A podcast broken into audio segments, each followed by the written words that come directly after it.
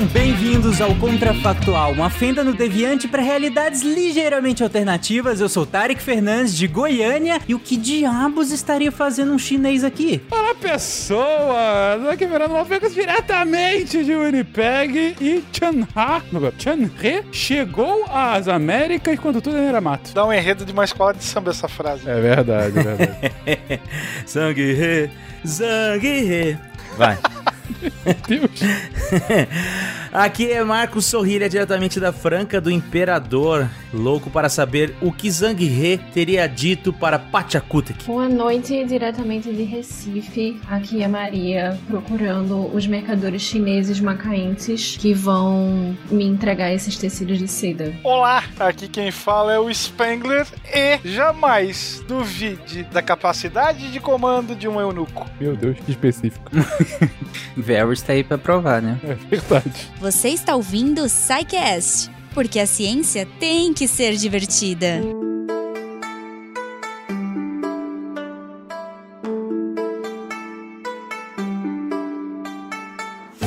Queridos ouvintes, o mundo de hoje é e se a América fosse descoberta pelos chineses? Vamos lá, gente, divaguem. Bom, para começar esse episódio, é, é uma pergunta que eu sou o mais leigo possível aqui, então eu realmente quero entender, gente, como diabos a China chegaria aqui antes do, do, do, que, é- do que se convencionou, que a gente entende pe- pe- pelos europeus chegando aqui, principalmente aí no caso os portugueses, né? A pergunta sempre inicial de vários contrafactuais é sempre: será que a gente discute o como se chegou a esse mundo? Ou será que a gente vai e já discute o mundo, as consequências dele? Às vezes é interessante discutir como chegou, às vezes não, às vezes é completamente irrelevante. E aí, o que, que vocês acham? É interessante que a gente discuta como que, que aconteceu isso ou, ou a gente já parte para as consequências? Eu acho que É. pensar como aconteceu é sempre fundamental. Ainda mais quando a gente tá pensando, né, naquelas rotas marítimas que fazem a conexão entre o Índico e o Atlântico. Literalmente qualquer coisa pode acontecer. Ou por disco voador. Nossa, Eu acredito que valha mencionar o contexto da época também. Uhum. Que Sim. provavelmente é pouco citado, talvez até desconhecido pela maioria da, da história ocidental. Ou pelo menos a, a história A Boca Pequena. Na verdade, Tarek, se a gente quiser ampliar um pouquinho a, a historiografia, indo para, inclusive, alguns escritos que talvez não tenham o mesmo nível de acurácia do que outros, vamos colocar dessa forma, há quem defenda que isso não é uma hipótese, que isso de fato aconteceu. A China Caraca. chegou às Américas é, cerca de 70 anos antes dos europeus, né? É, e que, na verdade, parte das expedições europeias tiveram referência em cartografia chinesa, né? Então, eles tinham um conhecimento aí. avançado das Américas por conta de expedições cartográficas que a China teria feito no início do século XV. E aí a gente até citou aqui o Chanhe,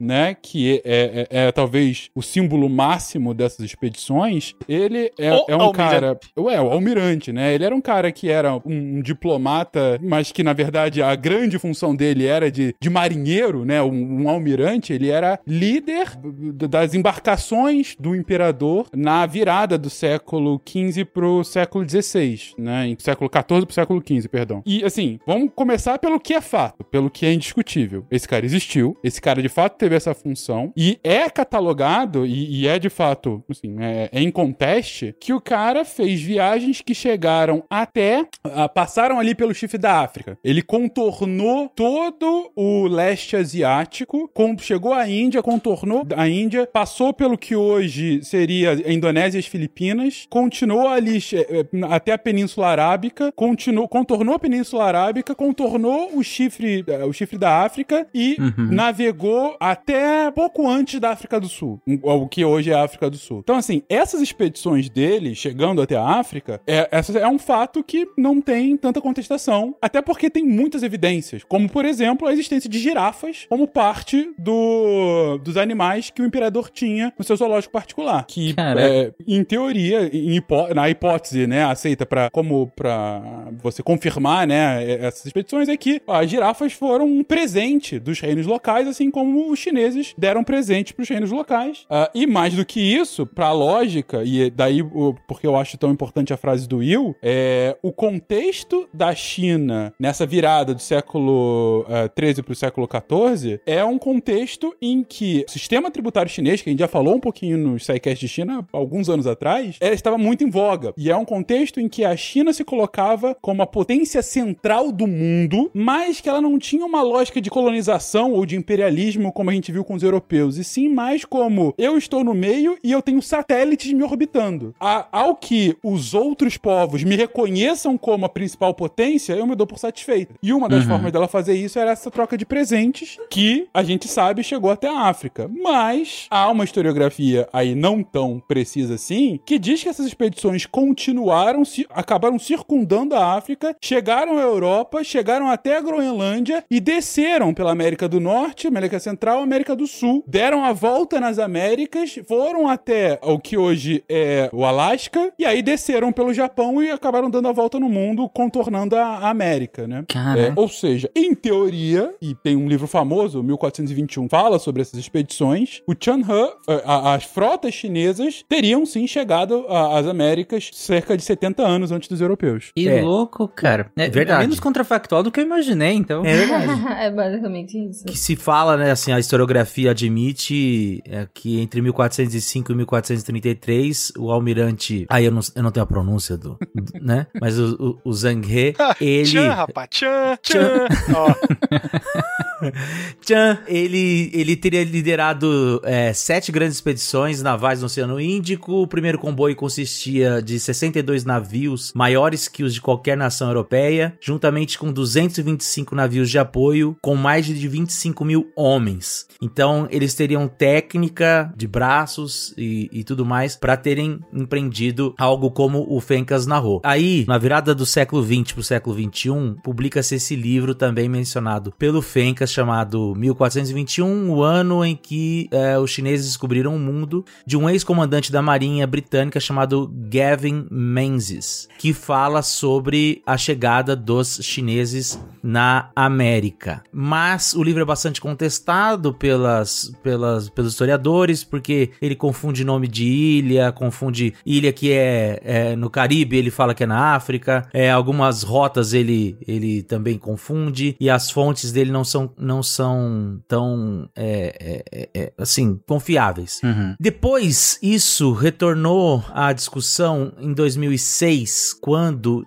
descobriu-se um, um, mapa antigo. Teoricamente, teria sido descoberto um mapa antigo de 1418 com algumas rotas que estabeleciam, já apareceriam uma circunnavegação. Então, isso trouxe à tona, mas existe uma discussão se o mapa de fato é de 1418. E mais recentemente, em 2017, foram encontradas 16 cadáveres chineses numa pirâmide é, de uma civilização chamada Lima, na que fica hoje na capital do Peru, numa, chama, numa Huaca, chama Huaca Pucliana, e foram encontrados 16 cadáveres chineses, o que por um tempo levantou-se a suspeita de que então a, a, a lenda era verdadeira, no entanto descobriu-se que esses cadáveres tinham sido é, enterrados posteriormente, já na época da colonização, porque a Igreja Católica não permitia o sepultamento de chineses em território católico, e aí eles foram enterrados em outras localidades. E, para finalizar essa, essa discussão mais da historiografia tal do Chan, que ele tem sido atualmente bastante retomado pelos próprios chineses por conta desse novo momento da China em relação ao mundo,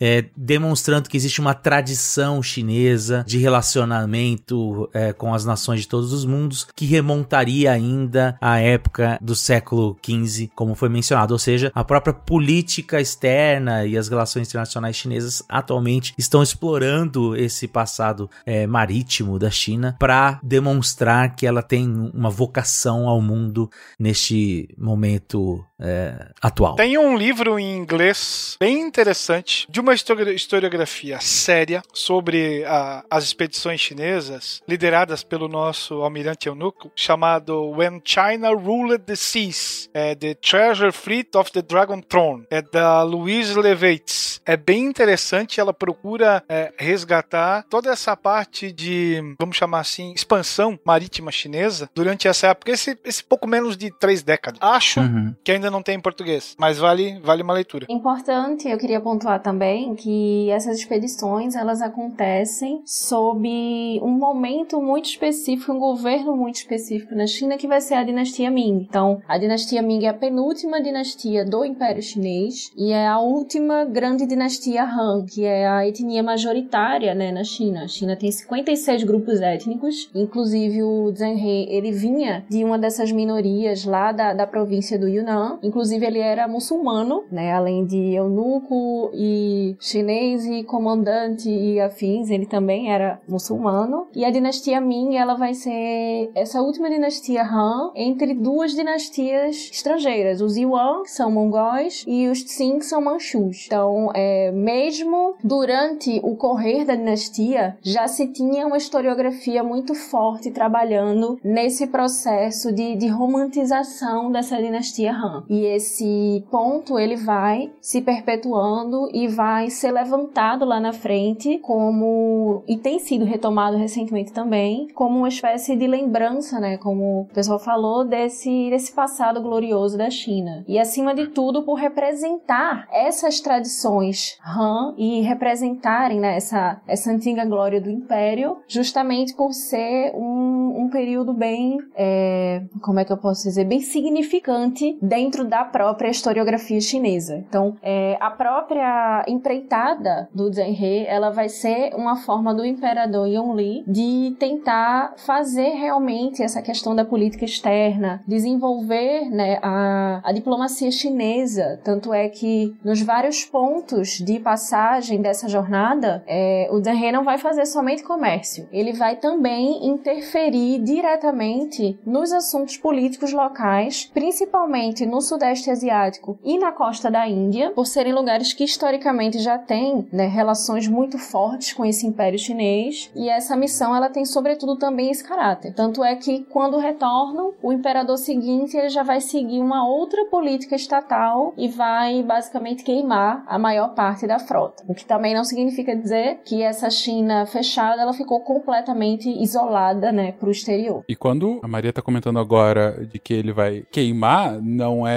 força de expressão. Ele literalmente queima, ah, dentre outros motivos, porque em 1423, dois anos depois dessa que teria sido a expedição da volta ao mundo do Tianhan, você tem, dentre outras coisas, um grande incêndio ah, no Palácio Imperial. E um dos motivos que se dá a esse incêndio seria o mau agouro que estaria sendo trazido dessas expedições e que a China deveria se voltar mais a si mesma, deveria mudar essa sua atitude de, de política espe- externa, né? Como disse a Maria, ela não se fecha completamente pro restante do mundo, mas ela fica muito mais em si mesmada a partir desse momento. Tanto que é, ela só vai de fato voltar a ter um comércio ativo com o mundo lá depois das guerras do ópio. Então ela vai ficar 300, 400 anos ali no, no leste asiático, claro, falando ali com, com as nações próximas, né? Mas e, e a- Europa sabia da existência da China, e claro que volta e meia você tinha lá barcos portugueses ali e tal, mas não era um, um- um comércio, ah, um fluxo comercial constante. Eram trocas, era um conhecimento, é um porto aqui, um porto ali e tal. Tro- eh, eh, comércio, de fato, num senso mais moderno da palavra, só no final do século XIX, né? Tanto que se diz na época, né, que di- di- diz que eles falaram que se é pra ser um párea, sejamos um párea, né? É uma frase clássica da época também, né, Fênix? Eu faria uma ressalva nesse ponto, chamada Macau. E a partir de Macau, por exemplo, é uma, é uma estratégia que posteriormente o Japão vai adotar também, vai se espelhar na, nessa China Ming, vai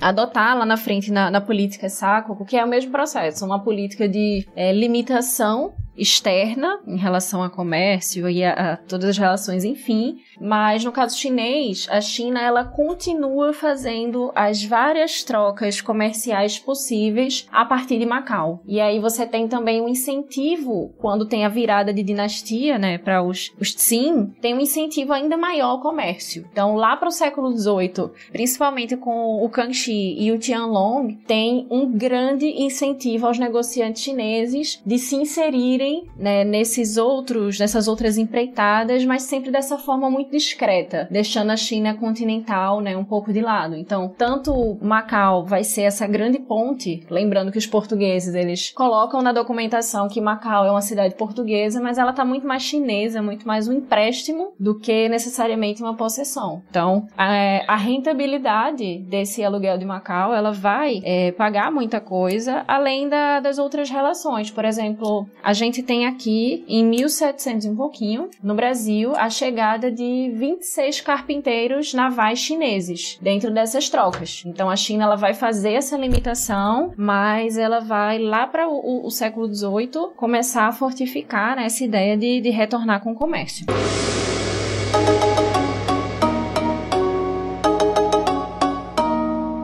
Mas beleza, gente. Acho que vocês contextualizaram bem a, a questão, embasaram muito bem tanto o contexto quanto o como se chegaria. Mas avançando nesse sentido, eu quero saber, tá, mas onde? Onde seria essa suposta chegada? Vocês chegaram a comentar aí que seria em torno de talvez 70 anos antes do, do, do famigerado 1500. Então, seria esse 70 mesmo? E onde exatamente? E a gente avança daí pra frente. Eu acho que a possibilidade possibilidade deles irem pelo norte é um pouco mais complicada. Eu acho que talvez eles fizessem a rota do sul, né, pelo Cabo da Boa Esperança, até porque o, as embarcações do Índico já tinham certa familiaridade, né, com a costa de Moçambique e de Madagascar. Uhum. Concordo com ela. Lembrando só, não 1500, né, Tari, que é, se é chegada às Américas, a gente tá falando de 1491, né? É 10 anos antes. Esqueça a América. Esqueça a América, esse nome, né? Eu tô pensando no Brasil, gente, que é o que importa. Ah, o Brasil em específico? específico. Bom, mas é, é, assim, eu acho que se, se é pra. A gente teria que adotar de fato essa postura de que nessas, nessas viagens eles de fato teriam chegado aqui. E aí eu acho que outra pergunta a se fazer é: ok, mas dado que chegaram, qual seria o a posição da China é, é, perante as civilizações locais, né? Aos indígenas aqui, se a gente tá falando da, do, do Brasil. Porque se for a posição que eles tinham durante essas grandes navegações de Tian como eu disse, não era uma lógica colonialista imperialista no senso europeu. Era uma lógica mais de, uh, uh, de, de, de, posicionamento e de um, um, comércio, não um comércio de um ponto de vista de geração econômica, e sim um comércio mais pautado em significados, né? E, e, e a partir daí construir esse relacionamento. Ao mesmo tempo, a gente está falando da China perante outras civilizações, não vou falar maiores, mas assim, assim, organizacionalmente maiores. Você tinha muitos índios no, no, no, Brasil, mas no Brasil, naquele momento, você não tinha um grande império. Você não tinha, um, um, sabe, a, a, dominância de um povo perante outros. Você não tinha maias e astecas, você sabe? Você tinha muito em população, mas não organizações mais formais, vamos colocar dessa forma, de, de civilizações, né? Então, não sei, de fato, se seria possível, inclusive, assim, poderia ser possível em, em, em uh, povoamentos indígenas específicos específicos, e você tinha vários deles na costa brasileira, mas não algo. Uh, não algo como foi feito, por exemplo, com vários reinos africanos, que você tinha um poder centralizado mais, mais palpável lá, né? Então, não sei, talvez uma, uma colônia é, seria algo a se pensar. Eu acredito Bom. que talvez não uma noção de colônia ou de colonização como a gente tende a pensar, né, no, no caso europeu, mas muito mais a própria política de, de soft power que a China já aplicava em relação, por exemplo, a reinos menores no Sudeste Asiático, né? Então a ideia de uma você paga tributos à, à China e a gente te concede, né, proteção, a gente te concede materiais, redes e, e afins. Ou talvez uma posição similar à que eles adotam em relação a povos menores, né, não tão organizados na, na costa africana, que é a ideia de vamos interagir com esse pessoal aqui, mas a gente não não necessariamente precisa trazer o que a gente entende como civilização para eles. Então, o, os chineses eles vão ser muito etnocêntricos nesse momento, mas eles não têm essa pretensão específica de fazer essa colonização aos moldes do que a gente é, viu os europeus fazerem. Então, seria muito mais uma dominação por influência do que necessariamente por uma imposição. Mas a, a questão do, do pagar tributos e está submetido de alguma forma à China, com toda certeza. Mais uma vez, lembrando que o tributo, nesse senso, não é tanto um tributo de colônia, como a Maria está colocando. É mais um tributo simbólico. É esse reconhecimento tácito da hierarquia chinesa perante aquela civilização. É, é o que ela disse. Ah, é, é, pagar pela proteção. Eu vou até além, não é nem. É, é, é a proteção, claro, mas é, é pagar pelo senso de eu posso existir porque assim o país central deixa que que eu exista. Uhum. ó, vamos lá. Só uma informação aqui, ó. A lenda diz que eles teriam chegado, navegado da África até a foz do rio Orinoco, liderados por dois almirantes. Aí ferrou. Zouman e Rongbal. Na, chegariam então na atual Venezuela, descendo depois por toda a costa do continente até o Estreito de Magalhães, ao sul da América do Sul, ainda no ano de 1421. E aí, uma questão. Eu acho que a gente vai ter que dar um, uma mexidinha nessa história. A gente vai ter terminar, vai pegar esse contexto das expansões chinesas ali de é, do finalzinho do século XIV, início do século XV, pegar aí o, o, o almirante o Chan, é, o Chen He, e só que a gente vai ter que, porque senão vai ter que fazer os, os chineses num senso mais de colonização, porque senão vai ficar como aconteceu na África, eles foram, deram um salve, voltaram e acabou, entendeu? Porque se a ideia aqui é que eles colonizaram, pelo menos eu, eu, entendi que o espírito era esse. Teria acontecido se eles tivessem descoberto é, a América num sentido como foi os europeus. Não só de que passaram, deram salve. Uhum. O uhum. que, que vocês acham? É, concordo. Senão vai ser só realmente. Teriam vestígios, né? É, o que teria acontecido? Mas eu acho que talvez, mesmo se a gente considerasse. É, não considerasse uma perspectiva de colonização direta, mas a gente teria mudanças muito, muito sensíveis entre os povos nativos por conta desse contato. Então, então, se a gente está pensando, por exemplo, numa perspectiva de que a China chega e ela vai manter nessas estratégias de soft power, é vantajoso de alguma forma manter essas trocas com a América, já que não foi tão vantajoso assim na costa da África, a ponto de continuarem mantendo. Mas acho que mesmo se a gente não considera de um ponto de vista colonial, a gente ainda tem mudanças extremamente sensíveis, né? Que, como por exemplo, a escrita. Imagina se a escrita que chega aqui é a escrita do mandarim, assim como foi, por exemplo, no, no Japão. Ou uhum. a própria questão do papel e ou, outras invenções, outros instrumentos, outras estruturas, né, que teriam chegado às mãos desses nativos. Uhum. Você sabe que no Ceilão, o He deixou uma... ergueu um monumento escrito em três idiomas em homenagem a Buda, Alá e Vishnu. É quase uma pedra de roseta interreligiosa. ah, muito maneira. E, lembrando, gente, Ceilão Ceilão é o que a gente chama hoje de Sri Lanka, é aquela ilhota fica mais ou menos ao sul da, da Índia, né? Mas é, é eu tô com o que o Sorrilha comentou e também com o que a Maria. Mesmo que não houvesse colonização no sentido europeu, ainda assim teria algum impacto. Uh, mas acho que é possível haver algum tipo de colônia. Talvez não uma colônia de exploração como houve dos portugueses, mas algum tipo de presença permanente, vamos colocar assim, um posto avançado, né? E havendo um posto avançado, o impacto que isso teria seria, quando da chegada dos europeus, já seria brutal de diferente. Porque você não tem como talvez, as ilhas. E assim, talvez uh, a travessia do oceano por esse caminho sul, ele teria que ser feito ao longo da margem oeste da África. Então ele sobe. Uhum. Que é bem onde o território de, de Portugal vai agir muito tempo depois. Então ali você estabelece, eu não digo feitorias, mas vamos chamar assim, postos avançados, né? Que talvez coibissem o avanço português. O primeiro forte português, é, lá na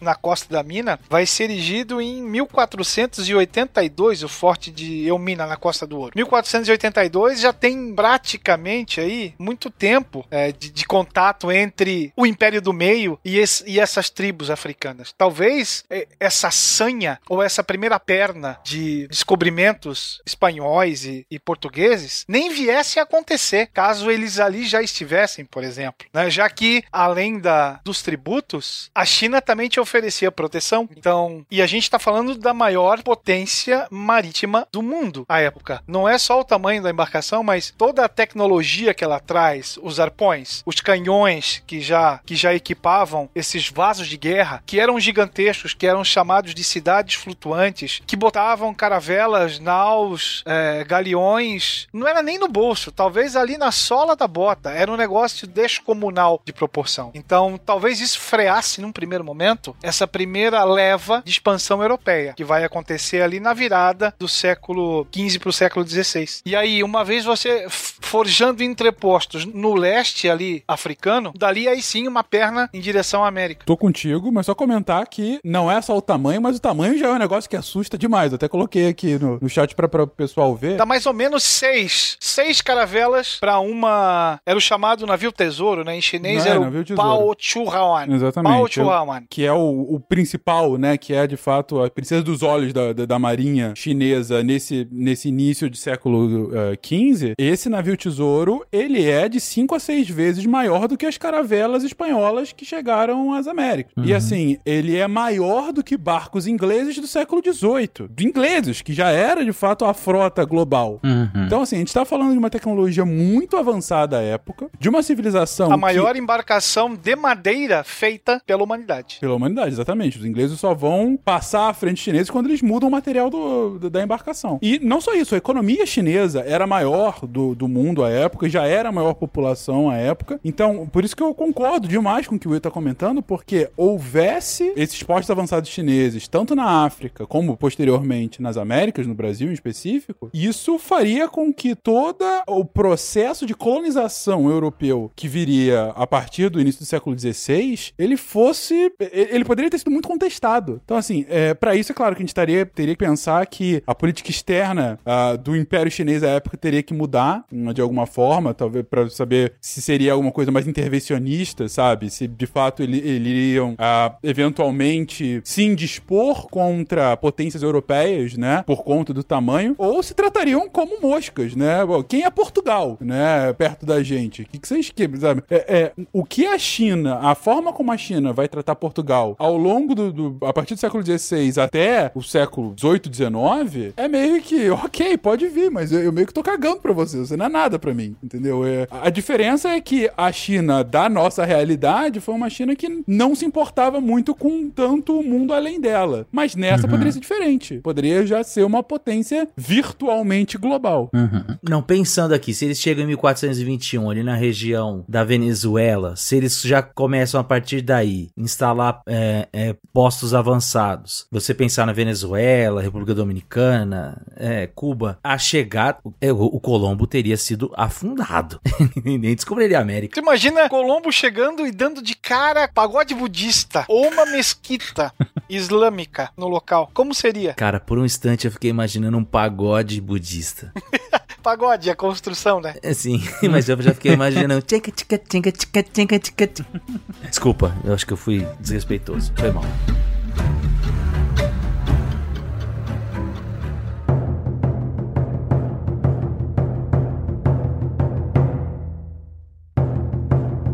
Ô, Fenka, você tinha comentado, inclusive, antes da. em relação à chegada do Brasil, né? Porque eu tinha perguntado especificamente em relação ao Brasil. E aí você comentou sobre é, o contato, né?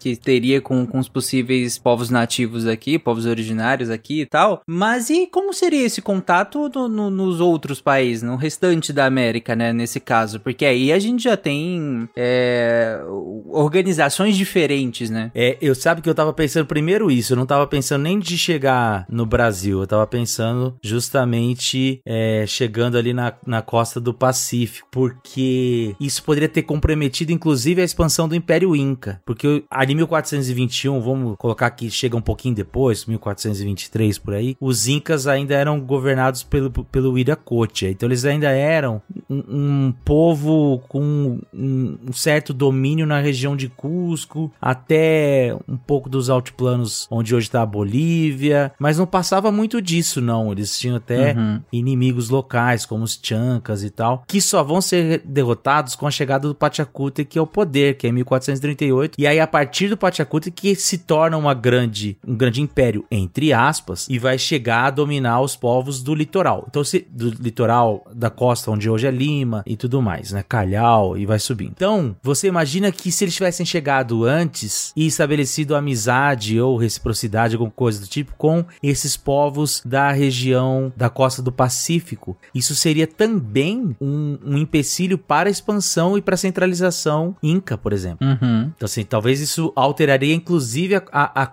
a configuração dos povos nativos como a gente conheceu. Sim, interferiria não apenas na chegada do Colombo aqui, mas na própria organização interna, talvez nós teríamos é, diferenças nessa essa linha do tempo pode se mexer mais do que a gente pensa. Uhum. E aí, o cavalo poderia ter sido introduzido antes. Verdade. As armaduras poderiam ter sido introduzidas antes. Boa. Imagina, sei lá, também, Cortés chegando para dominar Tenochtitlan e sendo recebido por uma saivara de tiros de canhão, né? Ou, sei lá, seteiras, bestas, é, disparando uma chuva de flechas, né? Uhum. Ou, ou eles não se impressionariam tanto com o cavalo, né? Como se impressionaram da outra vez. E aí imagina você chegar lá no coração do Império Azteca, os chineses, e darem de cara com Quetzalcoatl, que basicamente é um dragão chinês da mitologia chinesa. Uhum. Eu só acho que, nesse cenário, a lógica da expansão europeia teria sido distinta do início. Eu acho que não haveria esse choque do Cortês com os Incas, ah, com os Astecas, eh,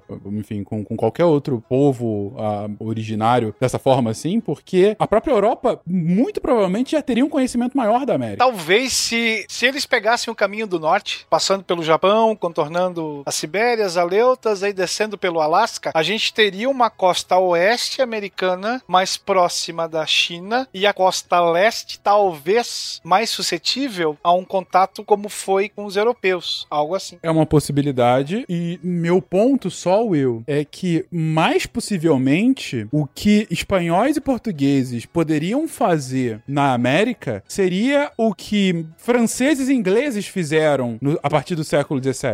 Ou seja, não uma expansão Talvez, a partir de colônias, mas talvez incursões e colônias menores e até a utilização de, de corsários, sabe? Como uma forma de. eu- aqui eu não tô pressupondo que a China teria um domínio total das Américas, mas. Inclusive chineses. É, exatamente. Mas sim que nessa lógica é possível que a, a China não estabelecendo uma colônia no sentido europeu, é possível que os povos originários americanos estivessem muito mais empoderados. E a partir daí, a, a dominação europeia que aconteceu na nossa linha do tempo teria sido mais complexa e ela só poderia acontecer em espaços mais reservados, entende? Então, mais uma vez, ia depender muito de como que a China se comportaria perante os europeus, seria uma coisa mais neutra, seria ativamente pró os povos locais, se seria ativamente pró-China e eventualmente colonização ou não, mas é, o, o cenário que eu pinto é sim o fortalecimento dos povos originários e uma dificuldade grande dos europeus. Esquece Tordesilhas, em absoluto.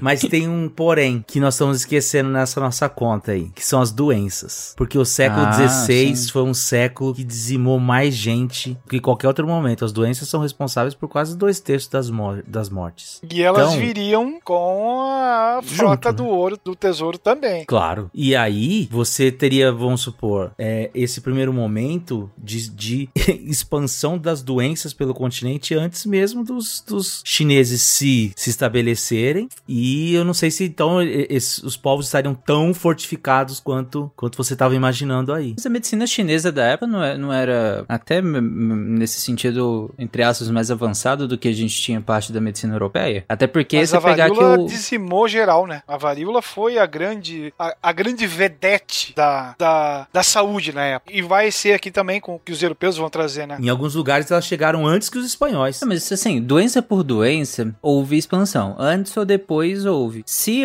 se, se houvesse essa, es- essa disseminação dessas doenças antes do que na linha comum, por assim dizer, é, ainda assim vocês não acham que a China acabaria ajudando o- os povos de, de certa maneira a lidar um pouco melhor com isso e eles estariam inevitavelmente mais preparados para a chegada dos europeus? Depende das respostas dadas à, à, à questão da doença, por exemplo. Os espanhóis tiveram que que, que reorganizar todo o sistema de trabalho deles, fazer as, os repartimentos, as encomendas e tal. Inclusive trazer mão de obra escravizada da África para repor é, falta de mão de obras em alguns lugares. Talvez nem existisse o tráfico negreiro. É verdade. É, muito É possivelmente. verdade. É bem Se é se seguir aquilo que a gente falou, né, de terem chegado na África primeiro, muito possivelmente. Então assim, então só voltando à questão do Tarek, então assim, se ele para isso eles teriam que ter encampado uma ideia de uma colonização mais partici- participativa, é, é modo de dizer, né? Mais é, eu Ativa. posso- ativa,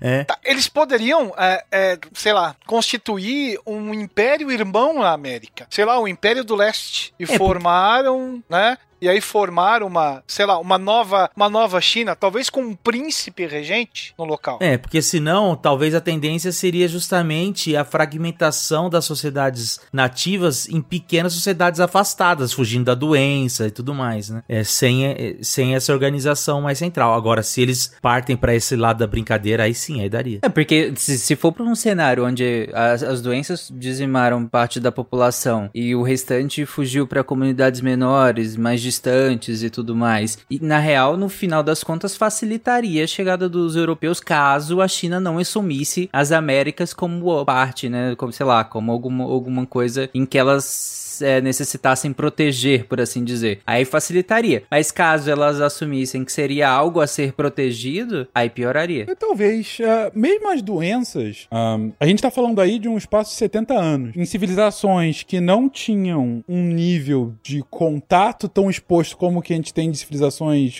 como as de hoje. E, assim, claro que você não, não teria um, um boom demográfico logo depois. Mas mesmo a, a doença, eu tava pensando aqui um pouco nessa hipótese que o Rei colocou, que faz sentido, de fato, espalhar doenças, mas eu não sei se, em não havendo uma tentativa de conquista como houve por parte dos europeus, ah, isso teria um impacto tão grande como houve de- no nosso exemplo, entendeu? Ah, porque, lembrando que, em muitos casos na América, a doença foi disseminada de forma proativa, às vezes, né? Como uma forma de, de fato, de, de dizimar a, a outra população. Guerra biológica. É, exatamente. Em não havendo isso, você vai construindo a- a- as imunidades, a imunidade de rebanho, né? Que a gente falou tanto nos últimos anos, nessas populações. Então, assim, vai ter impacto? Claro que vai. Mas eu não sei se seria tão decisivo. Não a ponto de, ah, então aí os europeus já chegam e tá tudo terra arrasada. Não. Eu acho que vai depender. Eu acho que um impacto muito maior é como que o imperador vai, é, é, vai definir a sua política externa a partir daquele momento. Se vai ser algo ativo, se vai ser reativo, se vai ser só um ampassant e tô de boa aqui, como foi na, na realidade, entendeu? Isso sim, pra mim, vai ser. Ou uma relação mais robusta, né? É, é. Aí tem que pensar que na América, a América tem ouro, tem prata, tem coisa que interessa bastante os chineses Sim. da época. Questões prata. Lembrando que prata, para os chineses, ainda mais nos séculos subsequentes na nossa timeline, a China é o depósito de prata do mundo, né? É, quando a China chega no século 18 e 19, o comércio que ela tinha, esse comércio que a Maria comentou no início do episódio, que ela tinha com os europeus, em especial com os ingleses que estavam passando pelas revoluções industriais, a China basicamente negociava prata com eles. Vocês podem comprar o que vocês quiserem aqui, mas eu só quero prata. Uhum. É, a gente até comentou isso no, no episódio que a gente fez do SciCast de hum, nosso pró-factual lá, né? Que a gente Isso. falou dos efeitos Eu borboletas. ia falar que- que dá pra trocar por ópio. É, exatamente. Inclusive, Portugal ganhou muito, muito dinheiro, né? negociantes particulares, fazendo aquele comércio entre Macau e o Japão, justamente usando a prata japonesa como um fator de enriquecimento Então, fortíssimo. de fato, há interesse. Há, há um interesse pela abundância que você tinha na prata, né? Não à toa temos um país chamado Argentina aqui, né?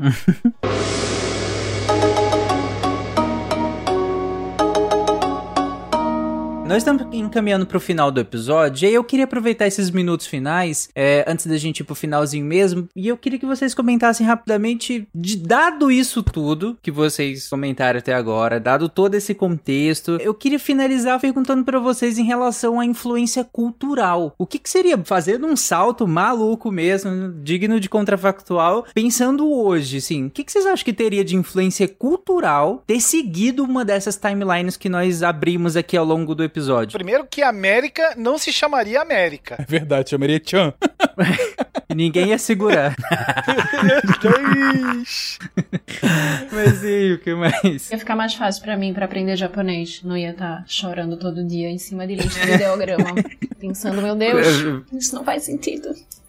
Entendo, entendo completamente. Vou fazer uh, várias assunções rápidas aqui só pra galera entender, tá? Uhum. Não havendo colonização europeia nesse estrito e principalmente não havendo escravidão, a gente não vai ter as potências imperiais europeias a partir daí. Não havendo essas potências im- imperiais europeias, provavelmente a própria lógica da Revolução Industrial seria absolutamente distinta. A gente chegaria nos tempos de hoje. Ou ela nem existe, ou ela existiria muito tempo depois. Exatamente. Eu- quando eu digo sim chinesa, esse é o ponto. A China do, de meados do século 13, 14, ela já tinha um desenvolvimento proto-industrial. Já tinha grandes fornalhas lá que tinham uma produção, ah, claro, Produtos manufaturados. é, uma, um- uma produção manufaturada longe do que vai ser depois da produção inglesa, três séculos depois, mas ainda assim que, comparativamente com as potências europeias da época, era muito mais à frente. Então, pra daí dar um salto pra, pra industrialização, talvez não ao mesmo tempo que como foi a Inglaterra, né, no século XVII, mas talvez no século XVIII, XIX, aí começa a industrialização a partir daí. Sim, sendo dessa forma, e a China já criando esses laços aqui, é, não é difícil de afirmar que a gente teria um mundo literalmente sinocêntrico. Ah, o país do meio seria o país do meio. Ah, Então, assim, ao invés de, por exemplo, o Brasil ter crescido aos auspícios de uma cultura portuguesa, com pintadas da francesa, depois inglesa e mais recentemente americana, a gente teria culturas locais com uma grande influência ah, de tradições ah, chinesas. Inclusive, por exemplo, Natal não existiria. E a gente seguiria provavelmente o calendário chinês. Que É, na louco. verdade, o calendário chinês seria o calendário global. O que a gente chama hoje de ano novo chinês seria ano novo. Jamais seria Decatrian. Jamais seria. Jamais seria Decátria, mas ainda assim seria calendário global. Talvez a reforma, as reformas religiosas nem tivessem acontecido, porque agora a cristandade vai ter um novo e poderoso inimigo, Uhum. que era o diabo chinês. Que está do outro lado. Entende? Então, a, a fragmentação da Igreja Católica Romana talvez nem existisse por causa desse fator, desse inimigo comum, que não era o comunismo. E, e- e voltando ao que a Maria colocou, a gente, longe de falar português, a gente falaria provavelmente alguma mistura de idiomas locais com o chinês. Talvez a gente Cara, falasse uma loucura. variação do, do patuá macaense, que é como se fosse um português de Portugal falado com a entonação chinesa. É bem curioso. Caraca.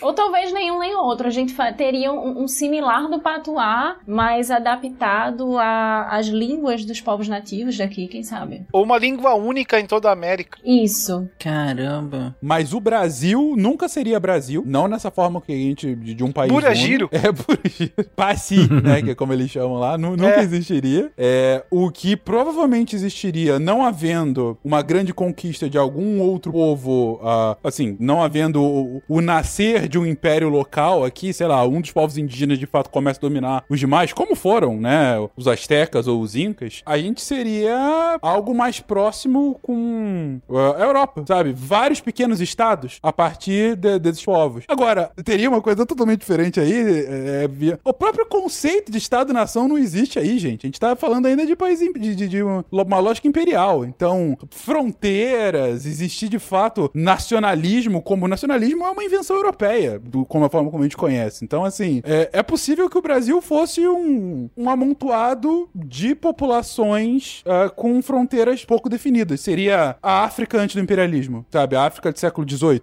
XVII, alguma coisa assim. Ah, caraca, não teria feijoada, gente, aqui. Isso é Não grave. seria. Mas teria pamonha, então por mim tá tudo bem.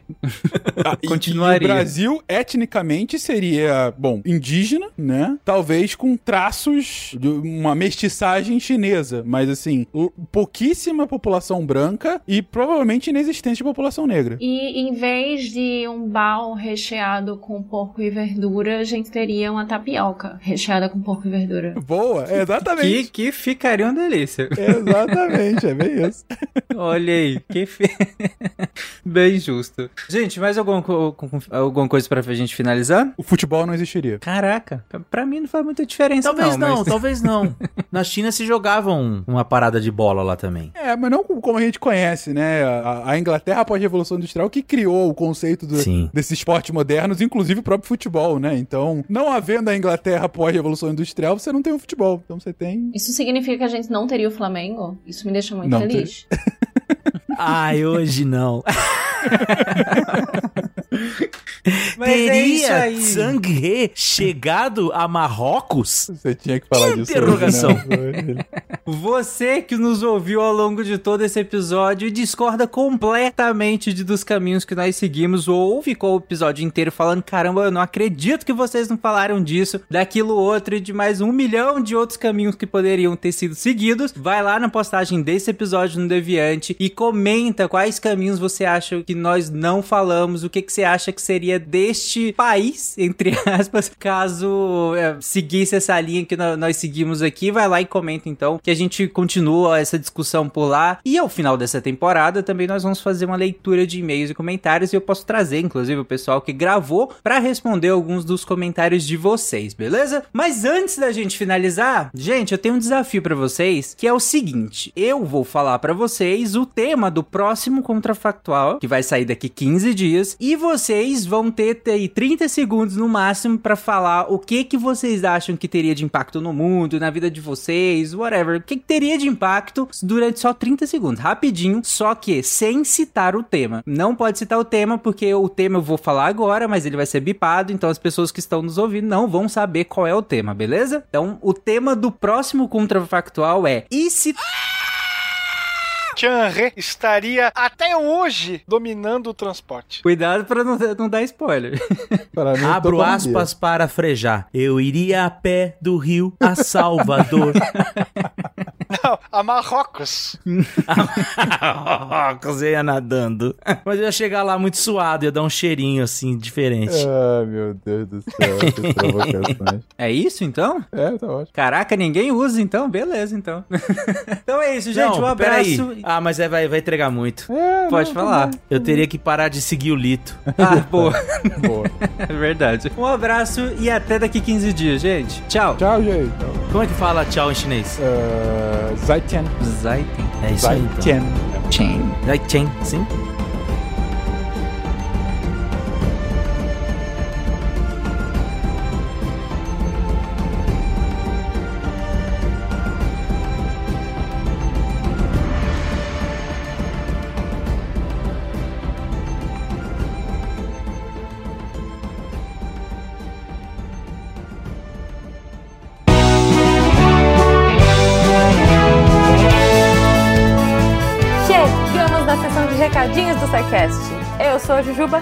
Aqui só para avisar que se você ouvinte quiser ajudar o projeto a continuar divulgando ciência de forma divertida, você pode através do PicPay, Padrim ou Patreon. Além do SciCast, você ajuda a manter outros projetos da casa e a manter o site também, com a nossa produção diária de textos incríveis. Caso você ainda não tenha visto, a gente editou o patronato para esse ano. Temos novidades bem legais esperando por vocês. Os nossos lindos patronos que apoiam e amam o projeto tanto quanto a gente. Os links vão estar aí no post. Fora isso, se você quiser entrar em contato com a gente para dúvidas, sugestões ou, enfim, recadinhos quaisquer, é só mandar e-mail para contato@sicast.com.br. Por hoje é só e eu encontro vocês na semana que vem.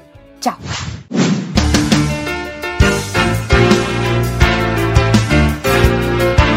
Atenção para o informe semanal dos textos da semana. E depois desse informe da semana, eu só vou fazer de novo no ano que vem, tá, gente? Então, até ano que vem. Começando segunda-feira com o Lenin Machado Lopes, clássico já que ele faz o Top 5 Cultura Alimentar 2023, em que ele vai trazer cinco notícias, cinco, cinco principais notícias que ele colocou é, envolvendo cultura alimentar no ano de 2023, né? Aqui já no clima de fechamento de ano. Cinco notícias rápidas, é, passando ali pela questão da, da, da- da escravização nas vinícolas, é, iFood, e olha lá pra ver o que mais. E, bom, já que a gente tá em clima de começar um novo ano, né? O Alan Penone traz um texto bem legal, 50 mil palavras em um mês. Conheça o NaNoWriMo. É um programa, uma, organi- uma organização, um evento, de certa forma, para escritores, para pessoas que queiram desbloquear a escrita. É, o programa é bem legal, ele acontece, a etapa principal em novembro, né? E o Alan participou, trouxe ali a, o relato da experiência dele, mas ele, além disso, é, acontece em outros momentos também. Então, se você quer escrever qualquer coisa que seja, seja um livro,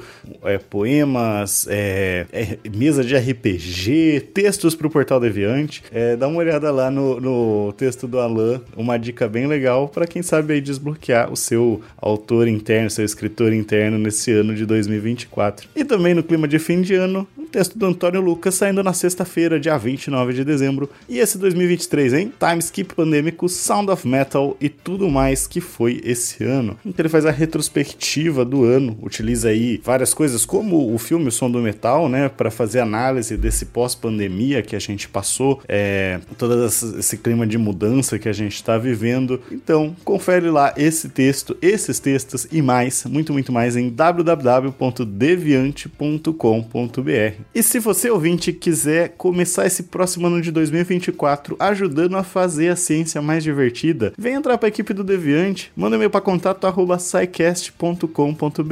A gente está sempre precisando de gente interessada, empolgada para divulgar ciência, né, para fazer a divulgação científica no jeitinho que o Portal Deviante faz. Então, eu sou o André Trapani, desejando a todos boas festas de final de ano, um ótimo 2024 para vocês e apagando a luz da Torre Deviante, que só sobrou aqui, tá todo mundo na festa já. Eu vou lá, gente. Fui.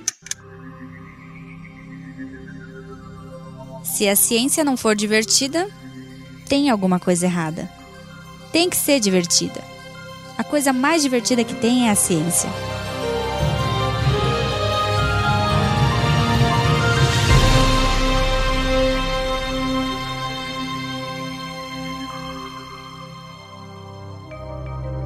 Este programa foi produzido por Mentes Deviantes. deviante.com.br. Este programa foi editado por Tapcast. Edições e Produções de Podcast.